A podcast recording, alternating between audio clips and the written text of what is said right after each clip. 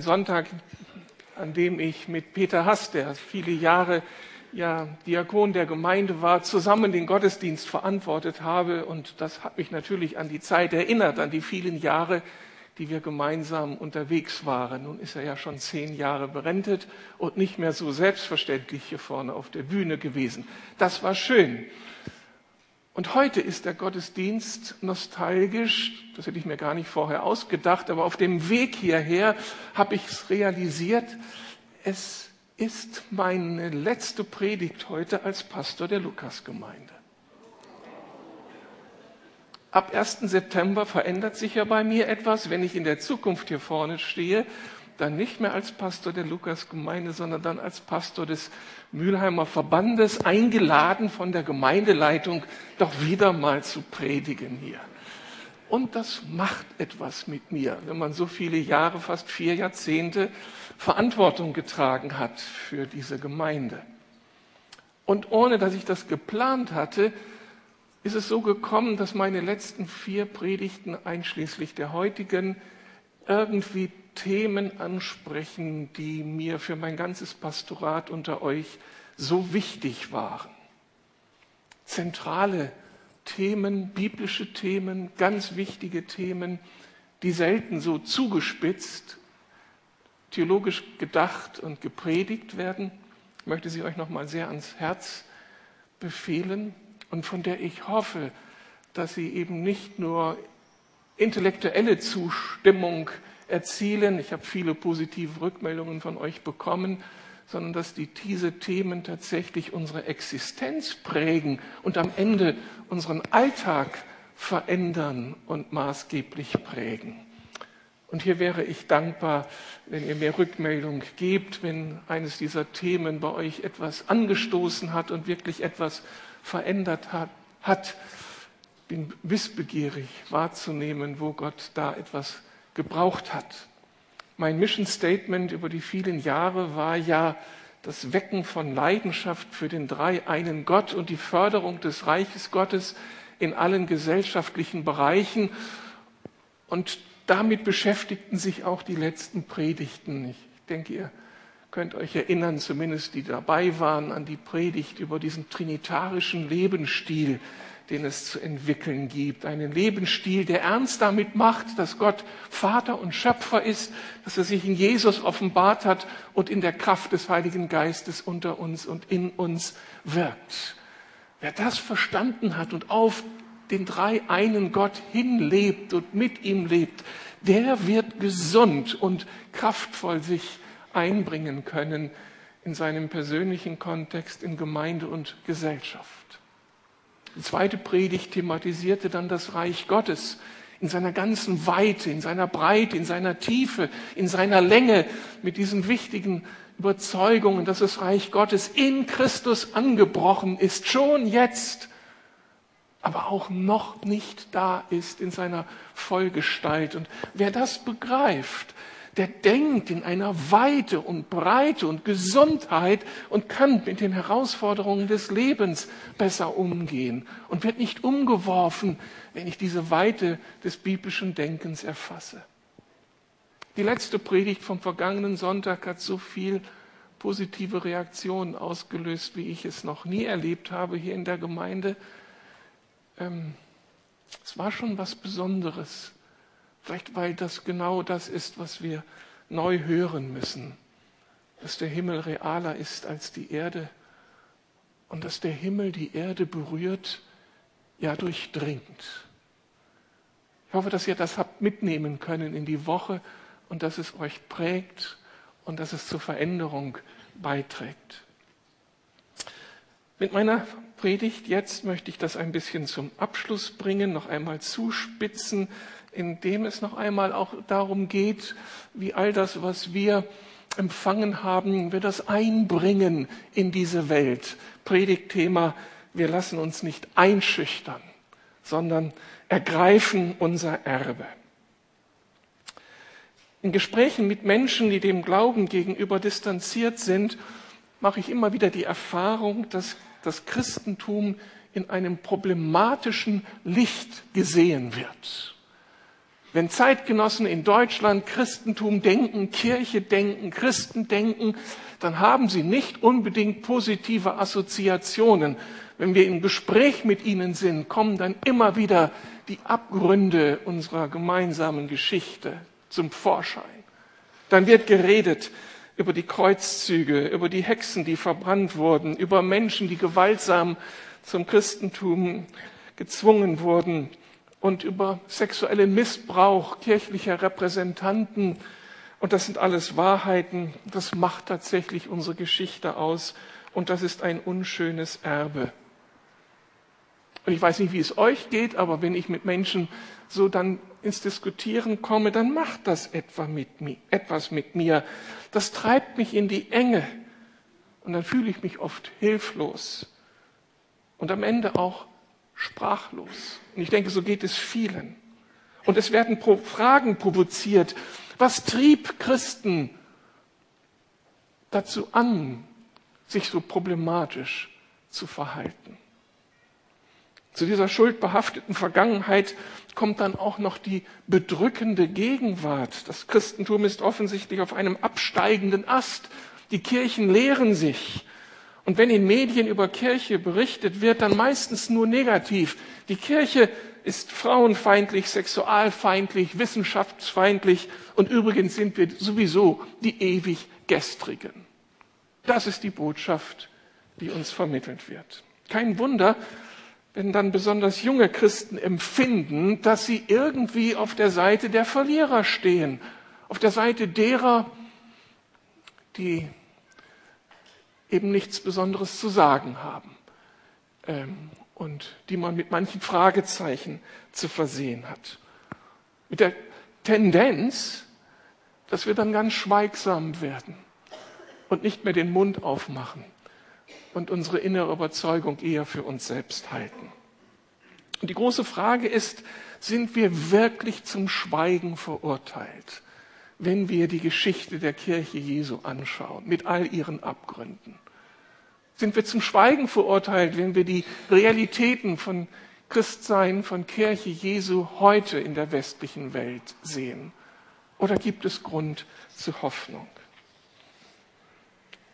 Wenn ich das so thematisiere, könnt ihr euch vorstellen, dass ich denke, es gibt Grund zur Hoffnung, es gibt Grund, mutig zu sein und nach vorne zu denken und nach vorne zu wirken. Eine erste These ist, viele der Vorwürfe gegenüber dem Christentum sind weit überzogen und müssen in einem neuen Licht bewertet werden.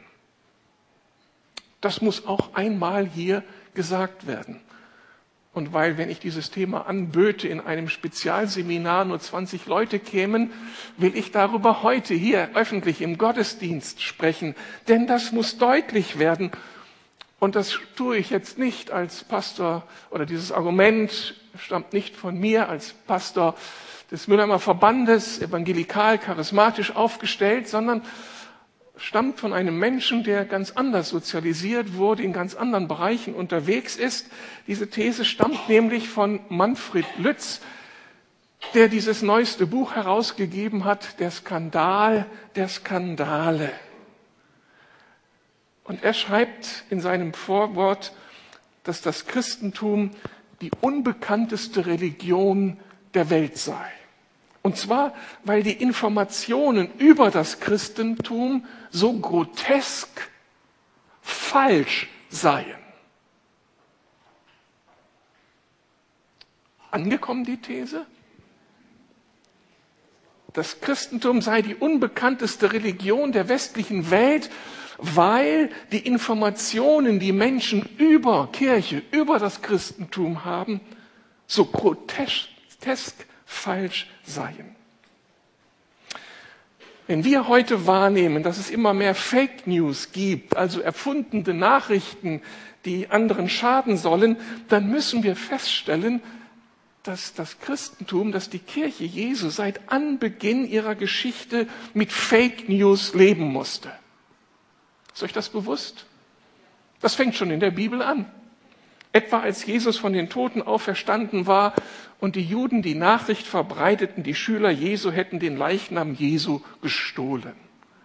So berichtet uns Matthäus Kapitel 28, Vers 12. Und dazu bestachen sie die römischen Wächter des Grabes Jesu mit viel Geld. Fake News. 1500 Jahre später oder 1600 Jahre später führt Galileo Galilei einen großen Prozess, beziehungsweise die Kirche gegen ihn, seinen ersten Inquisitionsprozess. Und dieser Prozess soll angeblich die Wissenschaftsfeindlichkeit der Kirche beweisen, die sich gegen die Entdeckungen des Kopernikus und Galileis wehren wollten, die einfach die Entdeckungen der Wissenschaft bekämpfen wollten, weil sie vom biblischen Menschen- und Weltbild beherrscht gewesen sind. Lütz bezeichnet den Fall Galilea als die vielleicht größte Medienente aller Zeiten und listet eine ganze Reihe von Argumenten auf. Ist euch das bewusst? Wir sind alle von Bertolt Brecht geprägt und seiner Sicht von Galileo, Galileo und von vielen Publikationen Gegenthese, die größte Medienente aller Zeiten. Wenn wir ins letzte Jahrhundert schauen, einige von euch werden sich noch daran erinnern, was haben die Nationalsozialisten aus dem Christentum gemacht? Eine verjudete Religion, die unbedingt korrigiert werden müsse. Und die Kommunisten unterstellten dem Christentum, es sei eine gefährliche Droge, Opium für das Volk. Lasst die Finger davon. Das sind eben auch wiederum die ewig gestrigen, die sich mit ihren Jenseitsvorstellungen herauströsten wollen aus, Realitäten, aus den Realitäten dieser Welt. Offensichtlich gibt es ein Interesse daran, das Christentum in einem möglichst schlechten Licht darzustellen, als eine Geschichte der Skandale. Die unzähligen Falschinformationen haben nun, diese Lütz, das Christentum in seinem Kern nachhaltig erschüttert und absolut unglaubwürdig gemacht. Aufgrund unserer Geschichte ist Gemeinde Jesu, ist Kirche Jesu in der öffentlichen Wahrnehmung unglaubwürdig. So betitelte der namhafte Philosoph Herbert Schnädelbach im Jahr 2000 einen aufsehenden, erregenden Text mit dem Satz, der Fluch des Christentums. Und er stellt hier die These auf, das Beste, was das Christentum für die Menschheit tun könne, wäre, sich aufzulösen. Und die Argumente, die er hat, sind alles Argumente aus der Geschichte.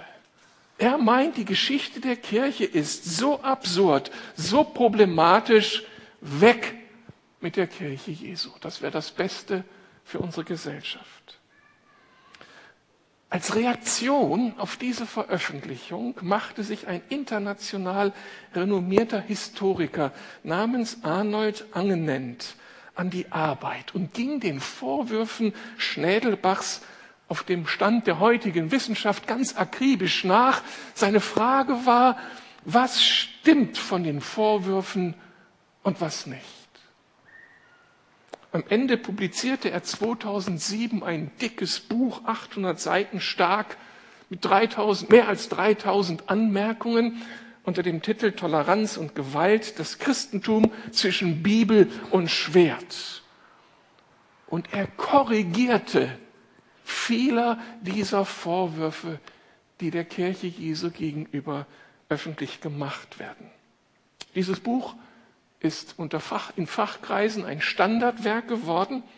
Aber weil solch ein dickes Fachbuch von nur wenigen gelesen wird, aber die Fakten so wichtig sind, hat sich Manfred Lütz aufgemacht, eine Zusammenfassung zu schreiben und das in einer Sprache, die auch ein Nichthistoriker und Nichtwissenschaftler nachvollziehen kann.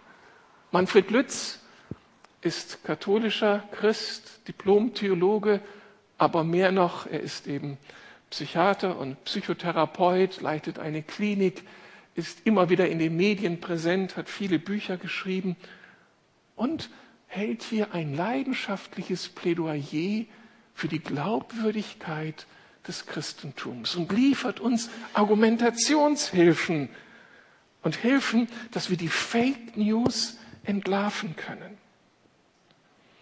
Er sagt, gefragt ist schlicht Aufklärung im besten Fall. Solche Aufklärung ist deswegen dringend nötig, weil der Wegfall des Christentums als verbindende Kraft die ganze Gesellschaft in eine schwere Krise gestürzt hat. Nachvollziehbar? Ich denke, das sehen wir an allen Ecken und Kanten. Das begreifen immer mehr Menschen, selbst ein Gregor Gysi, der einmal meinte, dass er Atheist sei, aber Angst vor einer gottlosen Gesellschaft habe, weil der die Solidarität abhanden kommen könne. Die einzigen Institutionen, die für die Wertefrage noch relevant seien, seien die christlichen Kirchen. Und wenn wir uns abschaffen und wenn wir die Klappe halten und wenn wir die dicken Mauern um Kirche machen und nicht mehr hineinwirken in diese Gesellschaft, dann gute Nacht. Das ist das Ergebnis nicht eines prophetischen Pessimisten, eines pessimistischen Propheten, sondern Analyse von Führungskräften unserer Tage, die sich überhaupt nicht selbst als Christen bezeichnen könnten. Wir dürfen nicht sprachlos bleiben und wir müssen es auch nicht. Und für mich ist ganz wichtig, dass wir auch als Christen unserer Couleur begreifen, dass unser Beitrag für eine hoffentlich mögliche und von Gott realisierte neue, weitere Reformation in unserem Land nicht nur der des Gebetes ist und des Zeugnisses für Christus und der Evangelisation, sondern wenn ihr an meine Predigt denkt über diesen trinitarischen Lebensstil, dass wir begreifen, wir müssen uns auch intellektuell auseinandersetzen mit den Menschen unserer Zeit und dürfen nicht wissenschaftlich sein, antiwissenschaftlich sein, sondern gerade mit der Wissenschaft auch Menschen helfen, einen neuen Zugang zum Glauben zu bekommen. Und dann geht es weiter, indem wir alles von Gott erwarten und ihm vertrauen, dass er seine Kirche noch einmal erneuert und zum Segen werden lässt. Ich bin so dankbar für den Beitrag, den Lütz und andere an dieser Stelle leisten. Bei Herbert Schädelbach, diesem Philosophen, hat es gefruchtet. Er bedankte sich bei Arnold Angenent und meinte öffentlich, dass der ihm einige optische Verzerrungen seines Rückblickes nachgewiesen habe und er sich korrigieren müsse. Was ist hier passiert? Ein Intellektueller unserer Tage kommt zu dem Ergebnis, dass das Christentum so problematisch sich entwickelt habe. Und er sagt das öffentlich und muss am Ende eingestehen, meine Argumente waren schlicht falsch.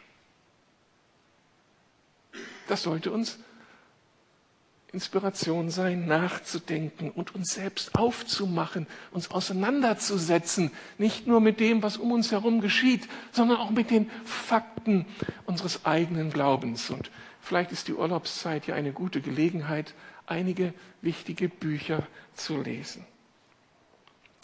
Aber es geht um mehr. Anstatt dass wir uns unserer Vergangenheit nur schämen, sollten wir auch einen sehr verantwortungsbewussten Umgang mit der Vergangenheit üben und aus der Vergangenheit lernen. Lernen aus der Geschichte der Kirche Jesu für uns heute. Die problematische Geschichte der Kirche zeigt uns immer wieder auch die problematische Wahrheit über unser Herz. Unser Herz ist das Problem. Unser Herz ist trügerisch, ist ehrgeizig, ist rechthaberisch und will Macht ausüben.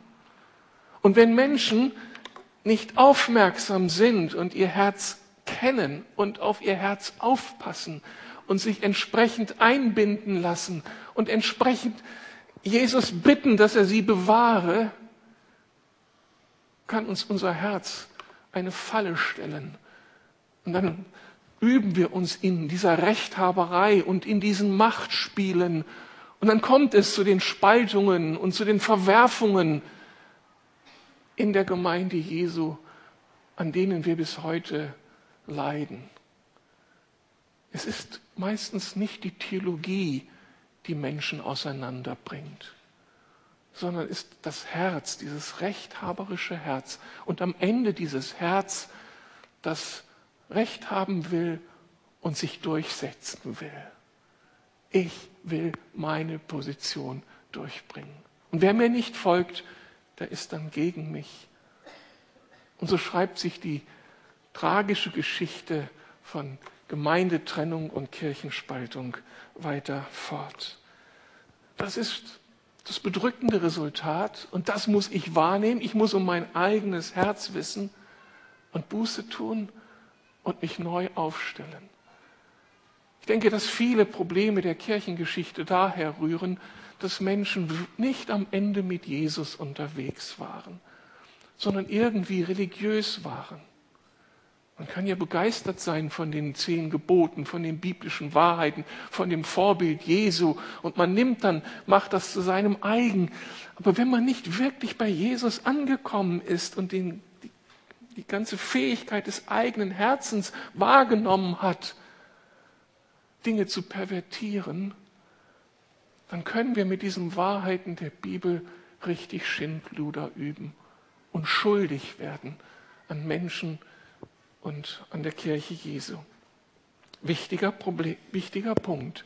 Wir lernen, wir nehmen das ernst, was unser Herz ausmacht und bewahren uns davor.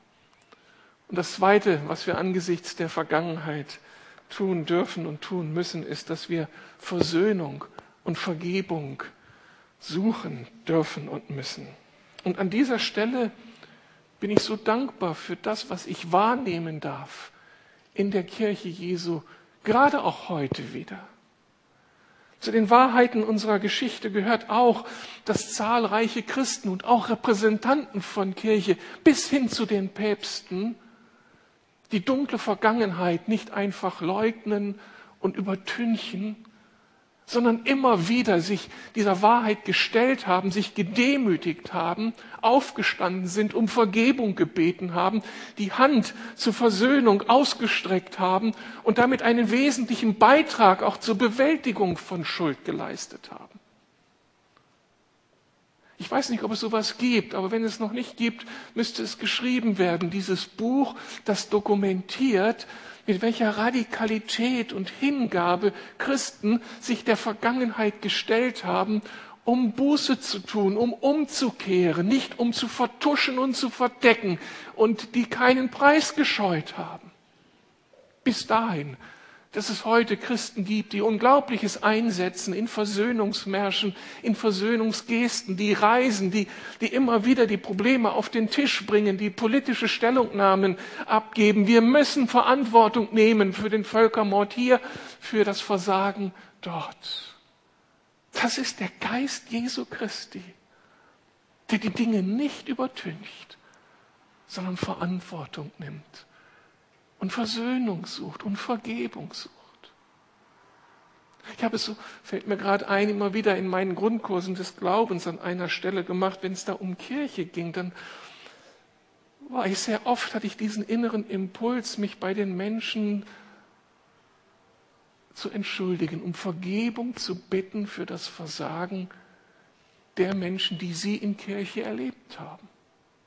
Das habe ich ja immer wieder erlebt, dass da Leute kamen, sich nochmal mit dem Glauben auseinandersetzen wollten, die eine schwere Geschichte hatten, Ablehnung erlebt haben, schlimme Dinge erlebt haben. Und ich war dann so froh, dass mich der Geist Gottes da leitete, öffentlich zu sagen, wenn Sie so etwas, etwas erlebt haben, ich als Repräsentant von Gemeinde, von Kirche, ich bitte Sie um Jesu willen um Vergebung.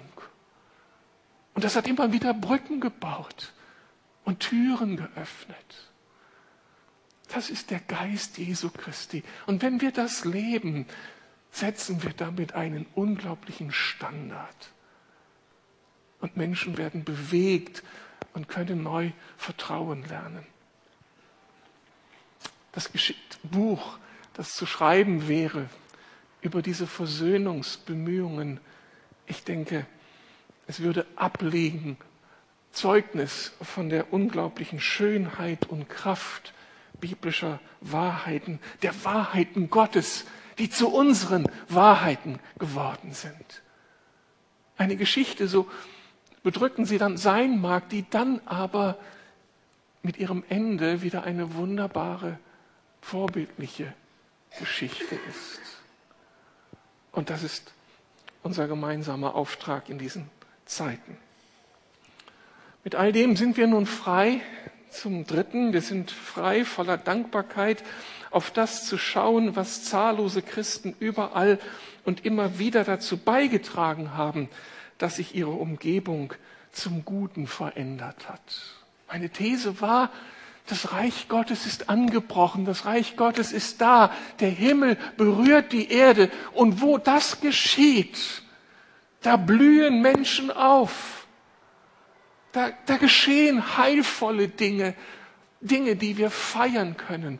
Und wenn wir da in die Kirchengeschichte zurückschauen, Leute, das ist ein unglaubliches Fest, das wir feiern dürfen, was Gott zustande gebracht hat durch seine Menschen in dieser Zeit. Es ist eine Geschichte, auf die wir stolz sein dürfen und letztlich stolz auf unseren Gott. Und wenn der Feind es geschafft hat, uns einzuschüchtern angesichts dieser Geschichte, dann dürfen wir in eine andere Position hineinkommen. Nicht Dinge ausblendend, nicht übertünchend, Verantwortung nehmend, aber dann auch feiernd, was Gott getan hat. Von diesen unglaublichen positiven Realitäten berichtet ein anderes Buch. Ein Soziologe, Alvin Schmidt, der dieses Buch geschrieben hat, wie das Christentum die Welt veränderte. Ein Eye-Opener ein so ermutigendes Buch. Der Himmel berührt die Erde. Das lässt ein kleiner Text in der Apostelgeschichte deutlich werden, Apostelgeschichte 8. Ich lese ihn kurz. Da wird uns von Philippus berichtet und was durch Philippus, ein Christ, ein Nachfolger Jesu, bewirkt hat in Samaria. Philippus ging in die bedeutendste Stadt von Samarien und verkündete dort, dass Jesus der Messias ist.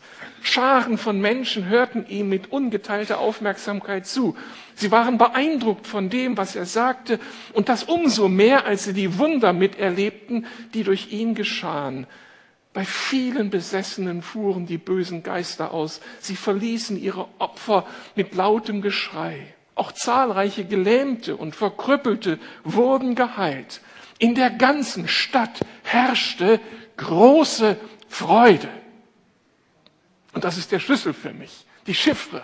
In der Stadt herrschte große Freude, weil der Christen mit Gott unterwegs waren, ihn ernst nahmen und mit ihrem Gebeten und mit ihrem Dienst das ermöglichten, dass der Himmel die Erde berührt und Freisetzung und Heilung möglich ist.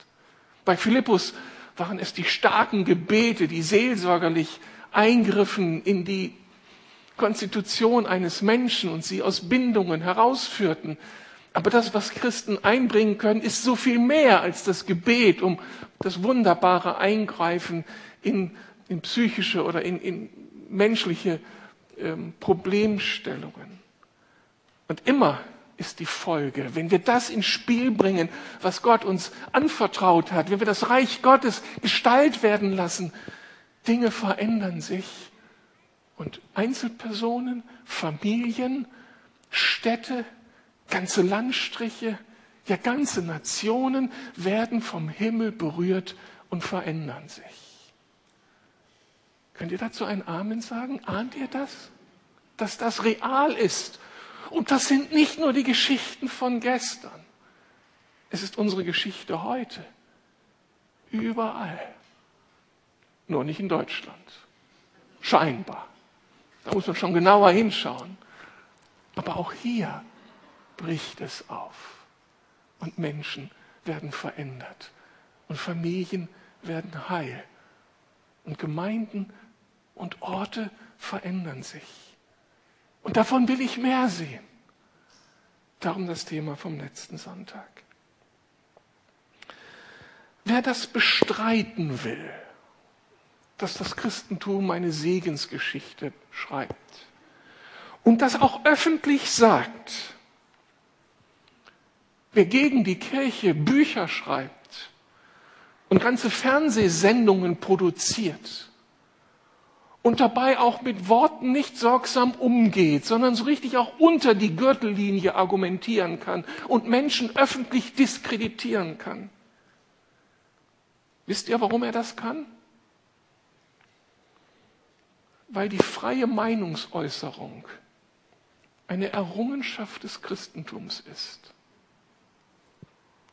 Ich spreche jetzt über einige Errungenschaften des Christentums. Und die freie Meinungsäußerung, die wir in unseren Tagen erleben, ist ein Geschenk, das die Christen der Gesellschaft gemacht haben. Ein Blick über den Zaun in die muslimische Welt hinein zeigt, wie Religion sich auch ganz anders verhalten kann. Wie man Menschen mundtot machen kann. Wie man Nachrichtensender abstellen kann. Wie man kritische Journalisten gefangen setzen kann. Man kann auch ganz anders. Und es wurde immer ganz anders verfahren.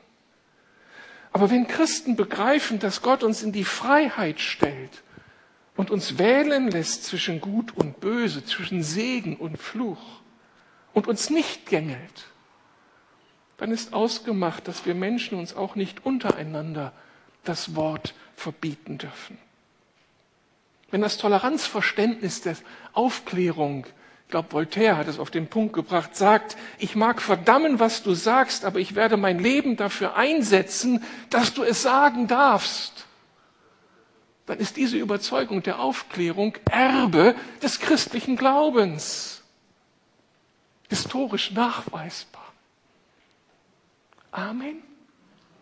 Das ist das Geschenk, das wir gemacht haben. Und darauf bin ich stolz.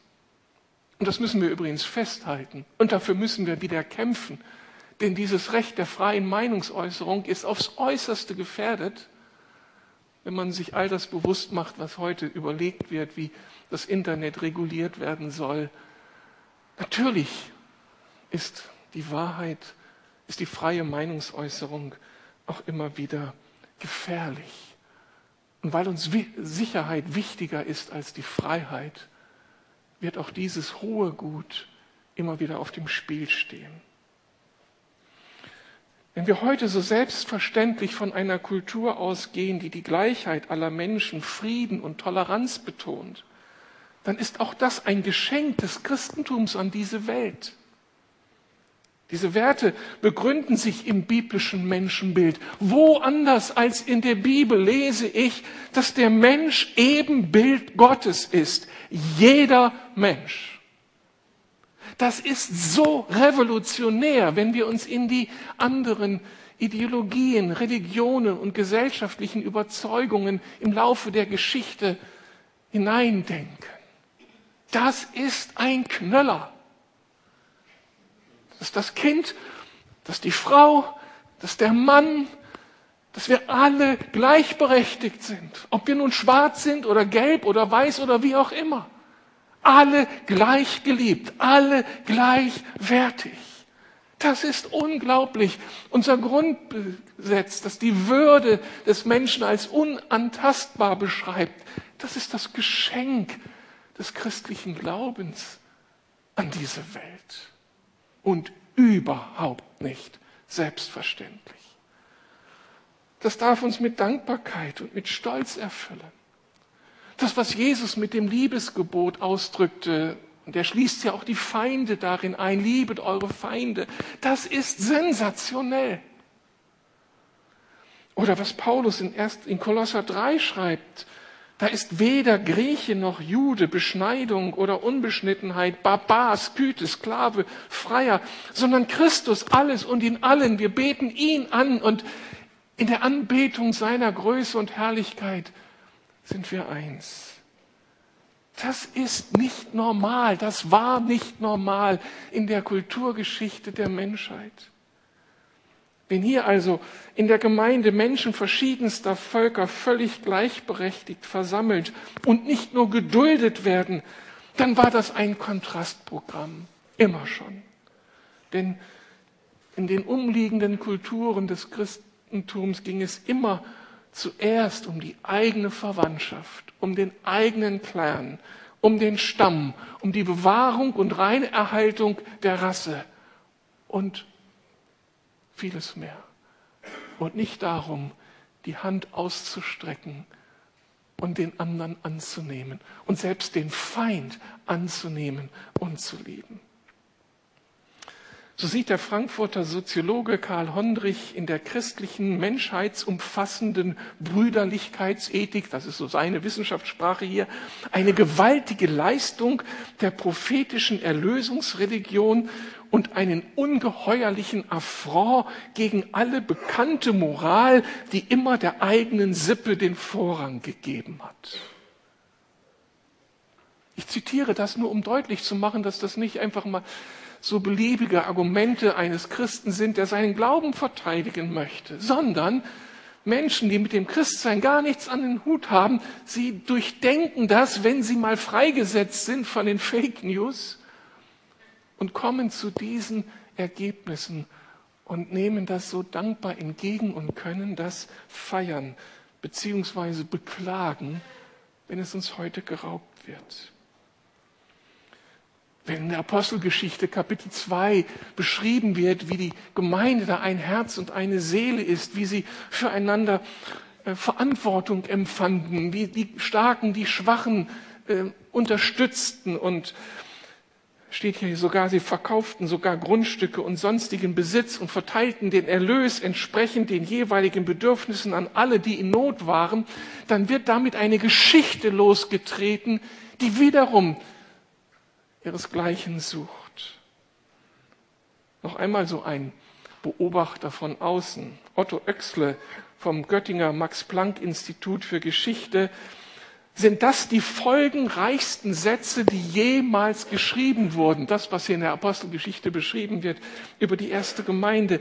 Denn daraus resultiere eine Verpflichtung für das Allgemeinwohl mit sozialem Ausgleich. Das Konzept des Sozialstaates in der Verantwortung der vielen Starken für die wenigen Schwachen ist ein Geschenk des Christentums, der Kirche an die Gesellschaft. Und möchten wir eine andere Gesellschaft, wo diese Rücksichtnahme und Liebe nicht mehr gelebt wird und Barmherzigkeit und das Eintreten für den Schwachen?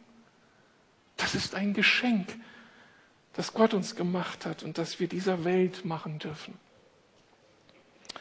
Das Buch von Alwin Schmidt listet dann eine ganze Menge weiterer Themen auf, wo die Christen Unglaubliches eingetragen haben für diese Welt. Ich würde das gerne hier entfalten, würde hier wochenlang dozieren wollen, damit ihr es wirklich glaubt und aufatmet und euch inspirieren lasst. Wisst ihr, dass, dass, dass die Christen ein völlig neues Bild der Kinder etabliert haben? wenn Jesus die Kinder zu sich ließ, dann war das so was von revolutionär.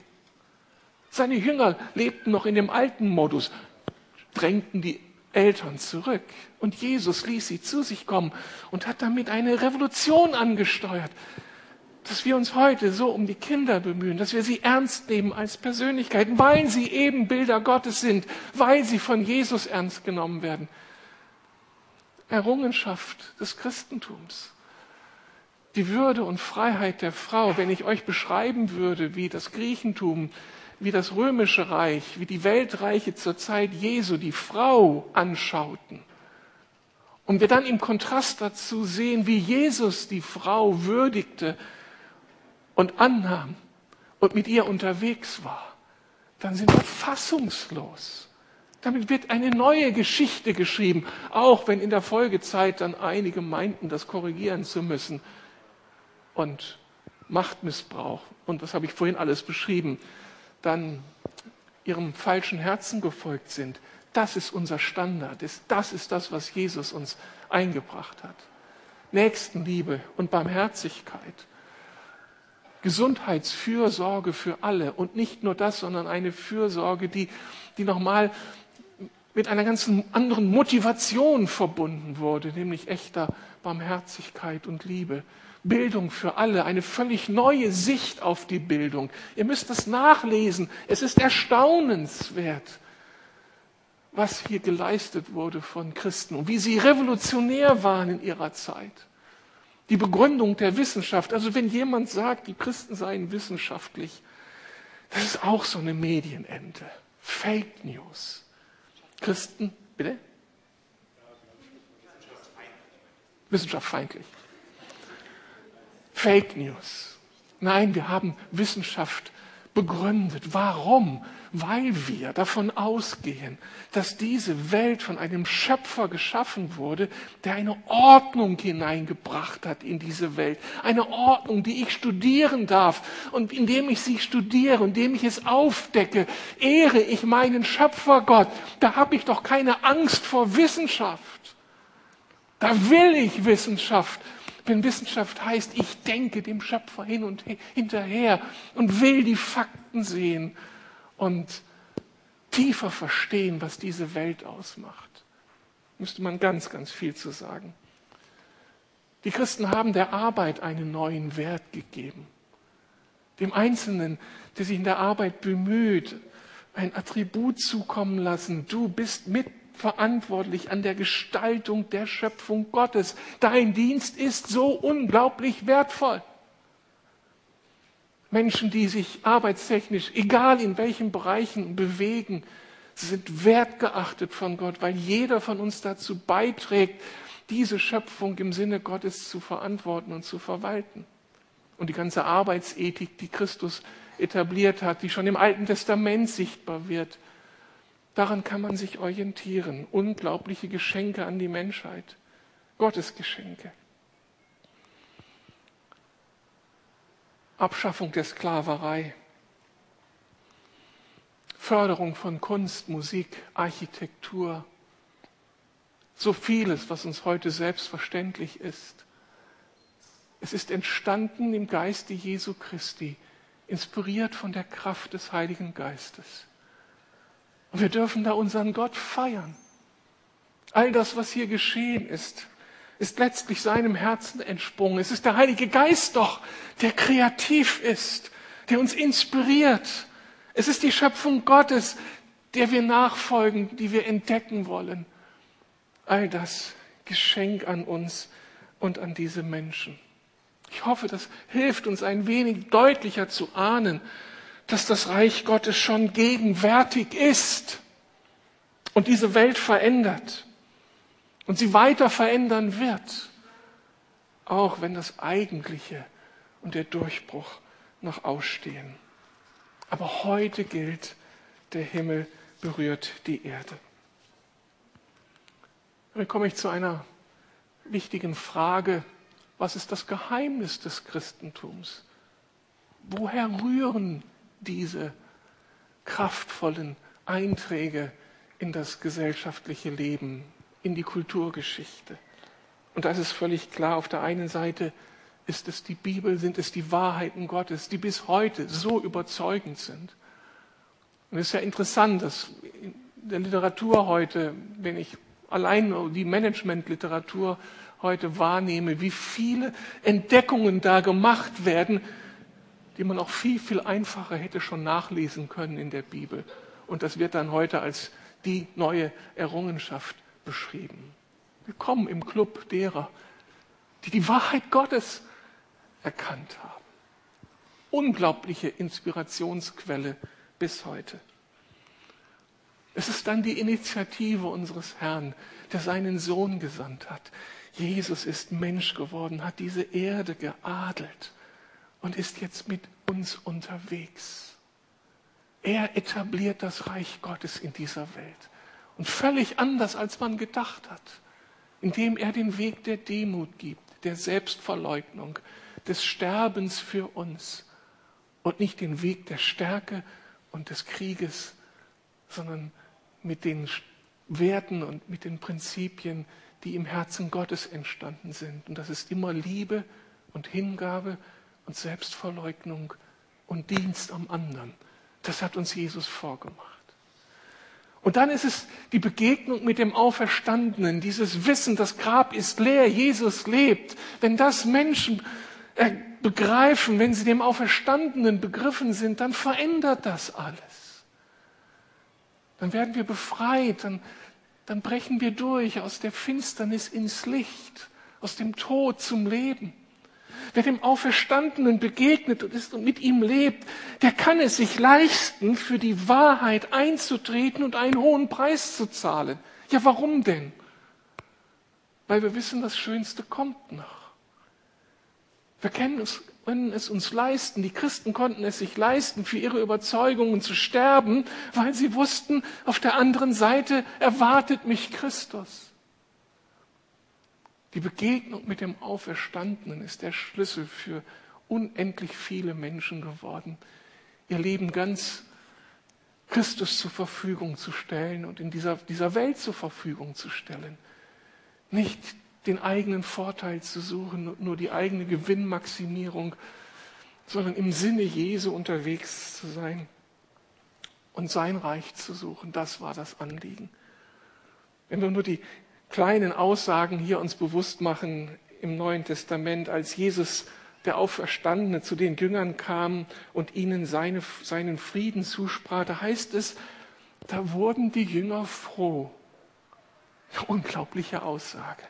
Die Begegnung mit dem Auferstandenen hat Freiheit, hat Freude in ihnen freigesetzt. Lebensqualität. Dann Johannes 20, 28, Thomas, der skeptisch war und dem Jesus dann begegnete. Am Ende sitzt er auf seinen Knien und bekennt, mein Herr und mein Gott. Und übergibt sein Leben dem Christus. Berührt von der Realität Jesu. Und ist jetzt bereit, alles für Christus zu tun. Am Ende stirbt er als Märtyrer. Oder Matthäus 28, wenn es dann heißt, dass wir beauftragt sind, hinzugehen und alle Welt zu Jüngern zu machen. Oder wenn es dann heißt in Apostelgeschichte 4.20, dass die Jünger daraus tatsächlich die Konsequenzen zogen, sich nicht mundtot machen ließen, sondern sagten, wir können es ja nicht lassen, von dem zu reden, was wir gesehen und gehört haben. Oder wenn Paulus dann in Philippa 3,10 sagt, ich möchte ihn erkennen und die Kraft der Auferstehung. Warum?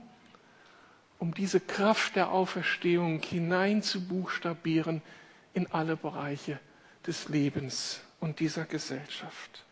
Das ist unser Geheimnis. Das Wort, die Menschwerdung Jesu und damit die Etablierung des Reiches Gottes in dieser Welt und die Begegnung mit dem Auferstandenen, die uns den Horizont aufreißt und uns bereit macht, unser Bestes hier einzugeben. Das ist die gute Nachricht. Das ist das Gesamtbild, das wir malen dürfen. Aber jetzt ist die Frage, was nun? Ist ja alles schön und gut. Hört sich gut an, das meiste zumindest. Kann ermutigen. Aber was nun? Ich würde euch das vorschlagen. Die Menschen, die uns vorangegangen sind und die all das zur Ehre Gottes unter seiner Inspiration und Kraft eingebracht haben, die haben uns ein Erbe anvertraut. Und das ist nicht nur ein theoretisch Erbe, das uns heute stolz machen kann und wir gehen ein bisschen selbstbewusster durch die Gegend, sondern es ist ja ein Erbe, es sind ja Inhalte, es ist ein Spirit, der uns hier übermittelt wurde, der von uns aufgenommen werden sollte. Und jetzt gehören wir zu denen, die das Reich Gottes verleiblichen in dieser Welt. Und jetzt sind wir gefragt, ihr Lehrer und Pädagogen, angesichts eines Bildungssystems in Deutschland, das immer mehr abwirtschaftet. Jetzt können wir in den allgemeinen Duktus der Klage und der Beschwerde einsteigen und uns da richtig dann hineinsteigern, wie alles hier den Bach untergeht. Oder wir lassen uns von dem Geist Jesu inspirieren und wir kehren zu den Wurzeln zurück. wie Luther im Mittelalter und fragen neu, was heißt denn Bildung im Sinne Jesu? Und wie könnte mich Jesus gebrauchen, dass ich etwas anderes einbringe in den Kindergarten und in die Schule? Ich bin gerade letzte Woche in Frankreich gewesen und wieder dort mit einem Freund zusammengetroffen, den man den Apostel der christlichen Schulbewegung in Frankreich nennt. Als es in Frankreich noch keine christlichen Schulen gab, weil da keine christliche Schule vom Staat unterstützt wird, hat er sich aufgemacht und unter riesigen Opfern die erste christliche Schule gegründet. Von nichts gelebt. Aber er wusste, ich muss meinem Herrn folgen. Es muss eine Alternative geben in den Bindung, Bildungsinhalten und in der Art und Weise, wie wir eine nächste Generation voranbringen. Er ist für mich einer der großen Helden. Er stand schon mal hier vorne auf dem ersten Transforum. Und ihm wieder zu begegnen und seine Leidenschaft zu sehen und wahrzunehmen, was durch ihn geschehen ist. Einer, der sich den Realitäten gestellt hat, nicht beklagt hat, sondern aufgestanden ist. Der Himmel berührt die Erde. Und wir haben die Entscheidung. Wir erleben die Krise des Gesundheitswesens. Das Deutsche immer noch ein ordentliches Gesundheitswesen, aber wir wissen um die Realitäten, wie das alles nur noch mit pekuniären Interessen verbunden ist und letztlich verkommt. Und da die Frage an uns, die wir im Gesundheitswesen unterwegs sind, wäre es nicht interessant, zurückzukehren zu den Anfängen was hat die Christen ausgemacht, die von Jesu Geist inspiriert anfingen, sich um die Kranken zu bemühen? Wenn wir diesen Geist zurückgewinnen, könnten wir vielleicht doch Alternativmodelle kreieren, die einer Gesellschaft völlig neue Horizonte aufreißen?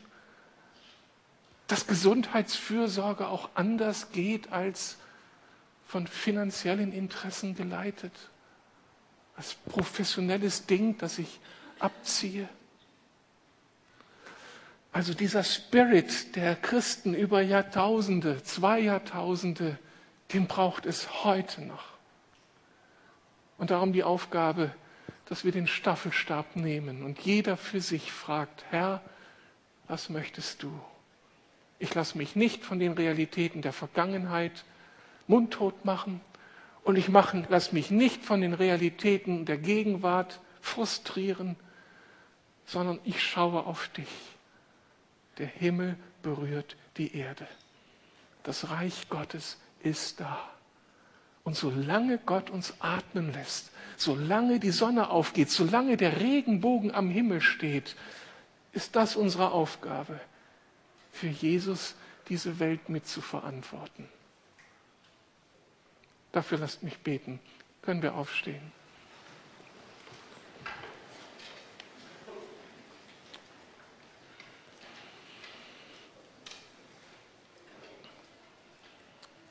Jesus, ich möchte dir so danken, dass du Realität bist und dass das Reich Gottes real ist. Und wenn wir manchmal so frustriert sind und den Wald vor lauter Bäumen nicht sehen und nur die kleinen Ausschnitte sehen, die uns frustrieren, du bist größer, du bist herrlicher, du bist real und du bist der Immanuel, Gott mit uns. Und du traust uns etwas zu. Du hast uns dein Wort gegeben. Du hast uns die Kraft deines Geistes versprochen. Du hast uns die Vorbilder der Kirchengeschichte gegeben.